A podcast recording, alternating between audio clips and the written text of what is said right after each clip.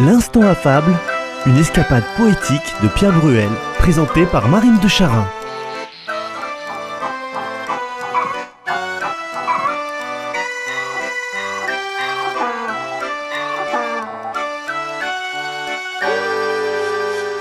La fable de ce jour commence par Chacun se trompe ici. Tout le monde peut se tromper, comme ce petit hérisson qui, en manque d'affection, s'était allongé sur une brosse. L'animal de notre fable d'aujourd'hui est un chien. Cette fable d'aujourd'hui, nous la connaissons d'abord par Ésope. Ésope qui est né vers 620 avant Jésus-Christ et qui est mort vers 564 avant Jésus-Christ. Voilà donc la fable d'Ésope. Fable 209. Le chien qui lâche sa proie pour l'ombre. Un chien tenant un morceau de viande traversait une rivière. Ayant aperçu son ombre dans l'eau, il crut que c'était un autre chien qui tenait un morceau de viande plus gros. Aussi, lâchant le sien, il s'élança pour enlever celui de son compère. Cette fable a été ensuite reprise par Babrius. C'est la fable 79. On la retrouve dans le recueil Kalila et Dimna du poète Phèbre, tout en latin. Canis per fluviu carnem ferens. Amitit merito proprium qui alienum appetit. Canis per fluvium carnem cum feret, natans, lympharum in speculo vidit simulacrum suum. Aliamque predam ab altero feriputans eripere voluit. Verum decepta viditas et quem tenebat ore dimisit nec quem petebat adeo potuit atingere. Autrement dit, celui qui convoite le bien d'autrui mérite de perdre le sien. Un chien nageant à travers une rivière en transportant de la viande aperçut son image dans le miroir des eaux. Croyant qu'un autre chien emportait un autre butin, il voulut lui arracher, mais son avidité fut trompée, car il lâcha la nourriture qu'il tenait dans sa gueule sans jamais pouvoir atteindre celle qu'il avait voulu prendre. Nous retrouvons cette même fable chez Nevlet, c'est la fable 4 ou 185, le chien qui porte de la viande. Un chien tenant un morceau de viande traversait une rivière. Ayant aperçu son ombre dans l'eau, il crut que c'était un autre chien qui tenait un morceau de viande plus gros. Aussi, lâchant le sien, il s'élança pour enlever celui de son compère. Mais le résultat fut qu'il n'eut ni l'un ni l'autre, l'un se trouvant hors de ses prises puisqu'il n'existait même pas, et l'autre ayant été entraîné par le courant. Cette fable, donc, s'applique aux convoiteux. Faisons maintenant un bond jusqu'à novembre 2001. Né à Paris, de culture 100% française, mais d'origine 100% grecque, l'ancien critique à Télérama, Gilbert Salachasse, a publié ce qu'il appelle ses petits grains de sel, en référence aux fables de La Fontaine. En voici tout de suite une très libre variation, variation donc de la fable d'aujourd'hui, qu'il intitule Mélo. Il est très amoureux, mais timide.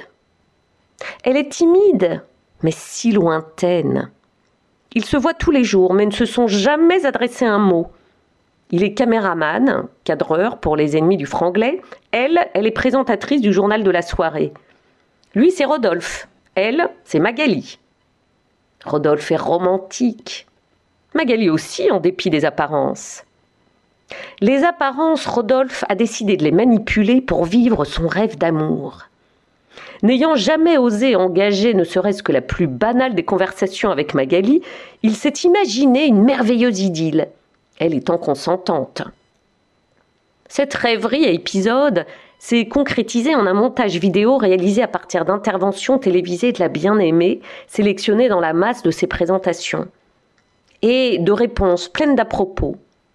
Ces réponses, il les a longuement travaillées avant de leur donner l'apparence du naturel et de la désinvolture devant son caméscope. Ainsi s'est établi, grâce au montage, un dialogue amical, puis affectueux, puis amoureux, et une intimité qui eût été impossible dans la vraie vie. Impossible, vraiment? En plongeant dans les délices du virtuel, Rodolphe a compromis à jamais ses chances, car Magali possède une âme de midinette, elle avait remarqué Rodolphe, jeune ténébreux dissimulé derrière sa caméra, et elle aurait volontiers reçu ses hommages. Elle a même failli un jour l'aborder. La vie est un mélo. Il pourrait être un peu notre professeur, je fais allusion à l'album de Tintin et Milou. Michel Cadars, pour ne pas le nommer, ou professeur Lobépin.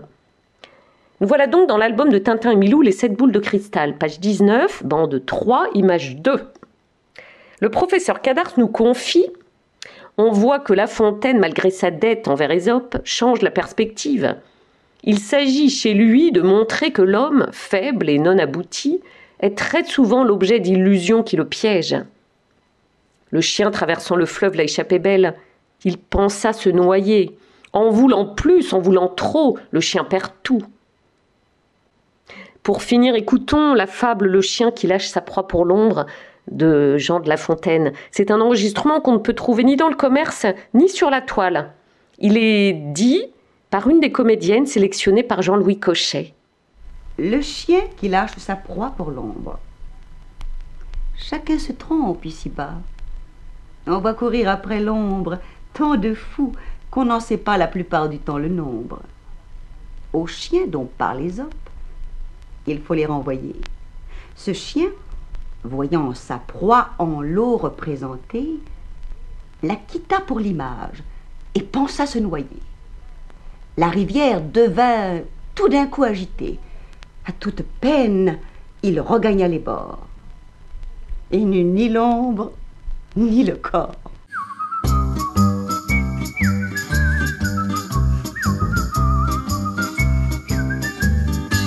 L'Instant affable est une émission écrite par Pierre Bruel, réalisée par Francky Guéret. Vous en apprécierez d'ailleurs le choix des images. L'Instant affable est présenté par euh, moi-même, Marine de Charin. Et la prochaine fois, nous vous proposerons une autre fable, toujours de La Fontaine, bien sûr. Mêmes horaires, même lieu. Ou bien le jour ou la nuit que vous voulez et à l'heure de votre choix grâce au podcast de votre radio. Ou encore sur CD à commander.